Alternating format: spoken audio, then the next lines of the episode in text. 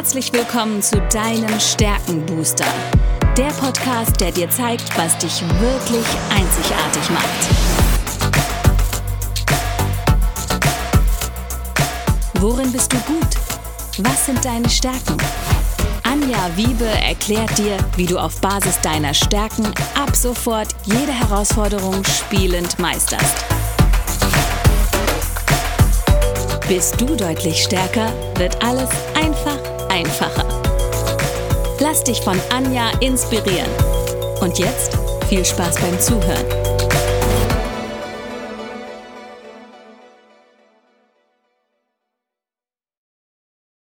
Hallo und herzlich willkommen zu deinem Stärkenbooster. Ich weiß etwas über dich, was du vielleicht noch nicht weißt. Du hast Talente, die unglaubliches Potenzial haben. Und zu diesen Talenten und der Einzigartigkeit der Talente möchte ich heute wieder mit einem ganz, ganz tollen Talkgast sprechen. Das ist die liebe Christina Becker. Liebe Christina, herzlich willkommen. Schön, dass du die Zeit nimmst und erzähl doch mal ganz kurz, wer du bist, habe ich jetzt verraten, aber was du so tust.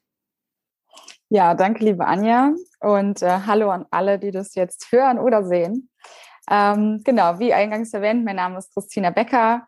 Ähm, meine Kernkompetenz lebe ich aus, indem ich Persönlichkeitstrainerin bin, als Persönlichkeitstrainerin arbeite.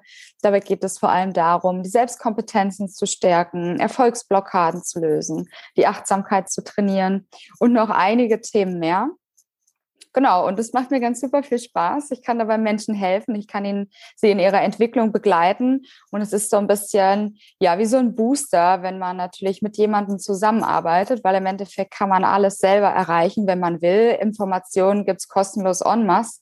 Wir leben in Informationszeitalter. Ähm, Genau, und wenn man eben jemanden an die Hand nimmt wie mich, dann geht das alles ein bisschen schneller und einfacher, die eigenen Ziele zu erreichen. Ja, und da sprichst du gerade schon äh, ganz viele von deinen Talenten an, die du mitgegeben bekommen hast. Und ähm, das ist das Schöne, du hast ja auf der Eins das Einfühlungsvermögen und gleich gefolgt auf der Zwei die Strategie. Und dann mag man vielleicht im ersten Moment denken, hä, Einfühlungsvermögen gepaart mit Strategie, wie funktioniert denn sowas? Ich kann euch aus der Erfahrung sagen, das funktioniert sehr gut. Und das wird auch jetzt meine nächste Frage an dich, Christina, weil Einfühlungsvermögen heißt ja, du kannst dich, du kannst sehr mitfühlend sein, dich sehr gut in den anderen hineinversetzen. Und gleichzeitig, wenn wir jetzt über das sprechen, was du gerade gesagt hast, du, du arbeitest mit den Menschen und gibst ihnen die Möglichkeit, schneller voranzukommen, dann hast du mit der Strategie natürlich auch immer ganz viele Alternativen für denjenigen parat. Magst du uns da mal ein Beispiel aus deiner Arbeit verraten, wo dir Einfühlungsvermögen gepaart mit der Strategie auch sehr hilfreich ist? Ja, ich würde sagen, es ist äh, grundsätzlich immer präsent und äh, definitiv so die Basis, um die Arbeit, die ich mache, gut machen zu können. Denn also es sind meistens so drei Monatsprogramme, die ich mit den Leuten erarbeite.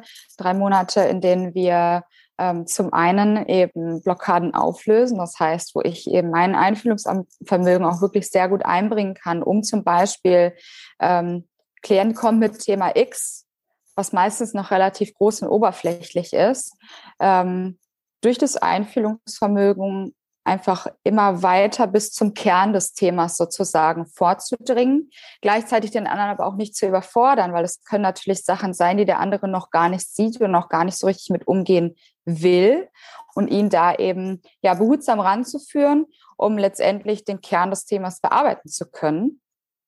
Und Gleichzeitig ist Strategie auf jeden Fall ein sehr, sehr großes Thema, denn mit all meinen Klienten arbeiten wir auch eine neue Erfolgsroutine, die den anderen also tagtäglich begleitet, ist also auf jeden Fall ein strategischer Aufbau letztendlich. Mhm. Ja, spannend, vor allen Dingen, weil du hast ja gerade in deinen Top 5 eine Mischung aus Beziehungsaufbautalenten und strategischen Talenten. Das heißt, auf der Nummer drei folgt bei dir der Intellekt. Für die, die die Stärken noch nicht so ganz gut kennen, das heißt, du dich denkst auch sehr viel und du liebst natürlich auch Diskussionen, die ein intellektuell anspruchsvolles Niveau haben, bis hin vielleicht sogar zu philosophischen Diskussionen, die du durchaus führen kannst. Also ähm, es wird bei dir wahrscheinlich eher schwer, wenn es so um banale Dinge geht, die überhaupt nicht in die Tiefe gehen. So, äh, ja. das Wetter, ja schön. Wie geht's denn dir? Ja gut, mir auch. So, also dann steigst du tendenziell eher aus. Das heißt, deine Kunden und deine Klienten werden wahrscheinlich tendenziell eher Menschen sein, die auch mit dir wirklich tief gehen wollen. Und das spiegelt ja auch das Thema Blockaden letztendlich, Erfolgsblockaden ja. wieder, ja. Gibt es da besondere Methoden, wie du da rangehst, um solche klassischen Erfolgsblockaden zu lösen? Ja, da gibt es ganz, ganz viele Methoden, liebe Anja. Ich habe einen großen Werkzeugkoffer, da sind viele Sachen drin. Erstmal geht es natürlich über das Gespräch, erstmal wirklich herauszufinden, wo drückt der Schuh tatsächlich. Mhm. Und dann kann ich sehr gut zum Beispiel über den Körper abfragen, wann ist dieses Thema entstanden, wo, aus welcher Situation, mit welchen Menschen zum Beispiel, ist diese Blockade entstanden und dann gibt es die Möglichkeit eben auch mit Hilfe des Körpers, zum Beispiel mit der EMDR-Technik, die wird auch in der Psychologie häufig angewandt, ähm, aber auch EFT, Emotional Freedom Technik und andere Sachen, wo man dann eben wirklich im Unterbewusstsein, in den Emotionen verändern kann. Mhm. Und das ist eben dann die Veränderung, die auch nachhaltig und äh, ja, tiefgreifend ist. Mhm. Ja, super, super spannend. Vor allen Dingen, weil jetzt deine Stärke Nummer vier und Nummer fünf ins Spiel kommen. Du hast eine, äh, ein Talent, und das habe ich auch schon ein paar Mal in diesem Podcast gesagt, was gerade, also Einführungsvermögen sind wir uns, glaube ich, alle einig. Emotionale Intelligenz, die brauchst jetzt gerade. Aber du hast noch dazu das An, die Anpassungsfähigkeit und die positive Einstellung. Und jetzt gerade besonders in Zeiten der Krise. Du hast gerade von Techniken gesprochen, die was mit dem Körper zu tun haben. Jetzt sind wir ja gerade doch eher auf uns zurückgeworfen in dieser Zeit. Wir arbeiten sehr viel digital. Bist du der Meinung, dass das alles auch digital möglich ist, was du so tust und, und auch diese, ja, diese Blockaden lösen? Äh, kann man, kann man da wirklich oder auch Verbindungen herstellen? Kann man das in der digitalen Welt wirklich machen? Das ist eine sehr, sehr gute Frage, Anja ich habe mich am Anfang sehr dagegen gesträubt. Also mhm. für mich war so das Credo, ähm, ich habe auch einige Interviews zum Beispiel gemacht für das Sein-Netzwerk und da ging es auch darum, lasst uns die doch online machen. Da habe ich mich total geweigert. Ich wollte die unbedingt persönlich machen. Ähm, aus der Situation heraus hat es sich dann eben doch mehr und mehr ergeben, dass ich sie doch online gemacht habe. Und auch äh, die Zusammenarbeit mit den Klienten, also die letzten waren komplett online. Und ich muss einfach zugeben, es funktioniert tatsächlich genauso gut wie offline, wie persönlich. Natürlich ist es schön, den anderen trotzdem mal in Fleisch und Farbe irgendwie vor sich zu sehen, vor allem den anderen auch mal zu drücken zur Begrüßung. Aber ähm, das Ergebnis an sich kann absolut damit mithalten. Also egal, ob es man online oder offline macht, es funktioniert wunderbar. Mhm. Ja. Das, äh, also du sprichst mir gerade aus dem Herzen, weil das ist genau meine Erfahrung. Ich bin von Anfang an auf diesen Online-Zug direkt aufgesprungen, weil ich gesagt habe, ich finde das so mega. Und letztendlich ist das der Grund, warum ich mir heute auch meinen Traum erfüllen konnte, nämlich in, in den Bergen zu leben, weil ich von hier aus genauso arbeiten kann, wie ich es aus Nordrhein-Westfalen heraus kann. Und das ist für mich ein wahnsinniger Vorteil. Und trotzdem entstehen Verbindungen und ich treffe plötzlich Menschen, die ich sonst vielleicht gar nicht so schnell oder so nah kennengelernt hätte, weil wir einfach Medien haben, wo wir uns austauschen können. Und auch ja. wir hätten uns vielleicht gar nicht so kennengelernt, wenn wir eben nicht über dieses Sein-Netzwerk online, weil sonst wäre ich nicht unbedingt in, auf den Trichter gekommen, in das Sein-Netzwerk einzusteigen, sagen wir ganz ja. ehrlich, sondern wir haben uns alle irgendwie über Online-Veranstaltungen Veranstaltungen kennengelernt und äh, mittlerweile auch durchaus viel Zeit miteinander verbracht. Und das finde ich genial, dass eben auch Verbindung äh, digital entstehen kann. Total. Jetzt habe ich noch eine Frage an dich, Christina. Einfühlungsvermögen, ich kenne das ja von mir selbst, ist ja auch bei mir in den Top 5, wird ja manchmal auch so ein bisschen als gefühlsduselig oder zu sentimental oder zu emotional abgetan. Ähm, jetzt warst du ja nicht immer in der Persönlichkeitsentwicklung unterwegs, sondern du hattest ja auch genau wie ich ein Vorleben. Fällt dir da irgendeine Geschichte ein oder so generell, wann das gesellschaftlich oder auch persönlich von Menschen irgendwie abgetan wurde und wie du damit umgegangen bist, auch als Tipp für die, die Einfühlungsvermögen oben stehen haben? Also bei mir war es so, gerade im, äh, in den letzten Jahren, bevor ich mich so intensiv mit mir selbst und äh, ja, dieser ganzen Thematik befasst habe, ähm, habe ich dieses Talent eher unterdrückt. Ich habe es nicht so offen gezeigt. Ich habe es nicht so in die Welt, weil genau das, ich hatte, glaube ich, das Gefühl, dass ich dadurch verletzlich und angreifbar bin wenn ich meine Emotionen so offen zeige und habe die eigentlich immer hinter ja so einer Mauer versteckt, vor allem wenn es darum ging, so Angst, Trauer, Wut, diese negativen Emotionen. Ähm, dann habe ich die eher mit mir selber ausgemacht Äh, wo ich aber tatsächlich gemerkt habe oder auch immer noch merke, manchmal, wo es so ein bisschen, äh, ja, wie soll man sagen, schwierig ist nicht das richtige Wort, aber wo man eine Herausforderung hat, damit umzugehen vielleicht.